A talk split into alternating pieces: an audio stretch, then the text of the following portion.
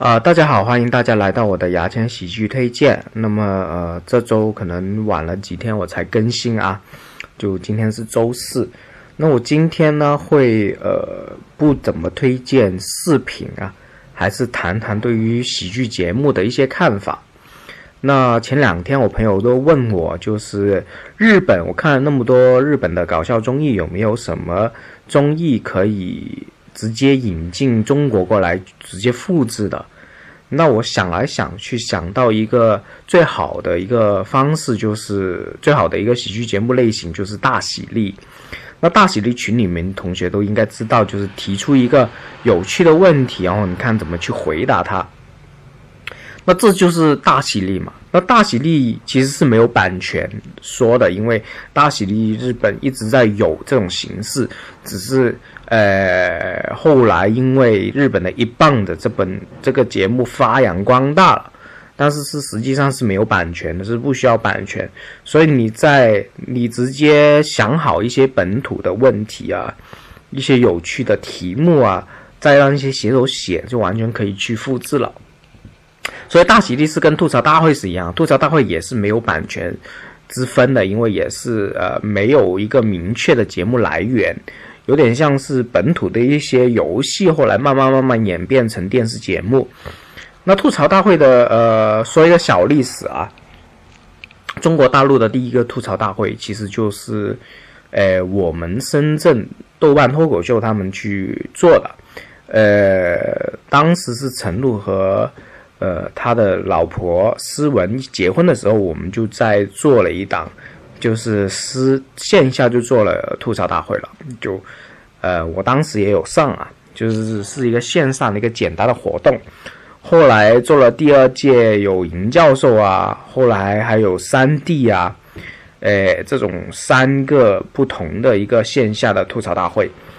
之后呢，呃，吐槽大会就效果文化就把陈露啊、思文啊、海源啊、冯立文啊他们全部拉到上海，然后准备研发吐槽大会。后来吐槽大会就出来了啊。那大喜力呢？呃，我我也是觉得是中国是可可行的，而且是让我们这些喜剧演员，呃，或者说喜剧编剧专业的喜剧编剧是可以去。执行的那之前有一档节目是呃山寨，也不叫山寨，叫复制这个模式，叫脑洞大开。那脑洞是优酷的一档节目，脑脑洞大开。那脑洞大开我也有去写啊，做外围写手去写，但是他们这些傻逼的呃制作人呢，不太懂喜剧啊，反而变成谐音梗就用的比较多，而且呢用的都不好笑。包括嘉宾啊啊也是用错了，啊，所以呢是做的很烂，完全没有成功。呃，一档好的一个喜剧节目，确实是需要很懂喜剧的人去做制作人，去把关内容，才能去做的好了。包括你们看我们那个啊《小强来了》这档节目，也是做的不好笑嘛，而且很多网梗哦，很多网梗用上去了，他们呃也在用哦。但是他们不是抄的哦，是写手投稿，然后他们看没看出来，然后就用了，所以你说明他们的那种喜剧审美是有多差多烂，你知道吗？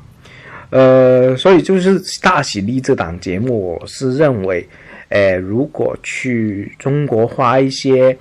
呃，就是中国的一些喜剧制作公司花花一些钱啊，呃，召集一些最好的喜剧编剧啊，还有喜剧演员去作为嘉宾啊。是可以做做得成的啊，当然可能名字我不知道要不要改改改的，比如说像脑洞大开那样，呃，更让人接受一下，呃，这是我今天要讲的一些说法、一些看法。那么当然还有啊，比如说类似日本有类似吐槽大会的这种形式，叫呃，我之前推荐过大家的阿 metal，阿麦涛有个主题就是喜欢叉叉叉艺人。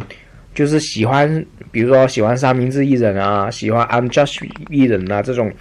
就会让这种呃，请很多个搞笑艺人在作为嘉宾，然后呢，然后呢，呃，这个主角了，比如三明治人的主主角就坐在这个王座上面，然后其他人去捧他，就是说他好话，但是其实呢，棚里面一定要有。呃反讽的意思啊，或者说是有踩的意思啊，然后这个男的呢，这个主角呢就不断的去推卸啊、吐槽啊，这样才好笑。所以这个形式有点像呃吐槽大会，但是不是明着吐，吐槽大会是吐他，然后去其实是爱他嘛。但是那个呃，喜爱叉叉叉艺人就变成表面上爱他，其实是踩他，啊，这种形式啊，也也是有点像。那之前还有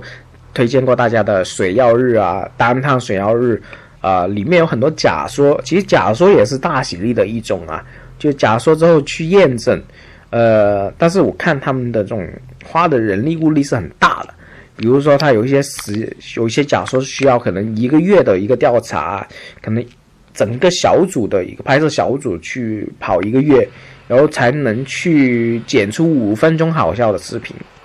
因为呢，好笑这个东西，如果你真的去做假说、做实拍的话，嗯，你是没有设计好的嘛，所以就特别耗人力物力，然后去大量的一个素材，呃，去找到好笑的东西去剪出来。那其实也很难执行，也成本很大。那中国现在这种搞笑综艺可能没有那么大的人力物力，而且不一定做得好，所以我还是觉得是大喜力这个东西，这个节目形式是可以做的。好啊，那今天我就大概讲讲到这里啊。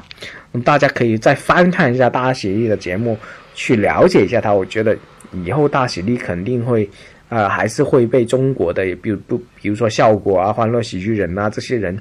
去复制成功的啊，因为它是一个很简单，而且大家没有门槛的一个全民参与的一个呃节目来的，呃，就大家很容易看得懂，也没有什么门槛，而且可复制啊，包括我们这种小群也可以去做一些简单的大喜力专栏，是吧？啊，是很有趣的。好，今天的牙签式喜剧推荐就到这里了，啊，拜拜。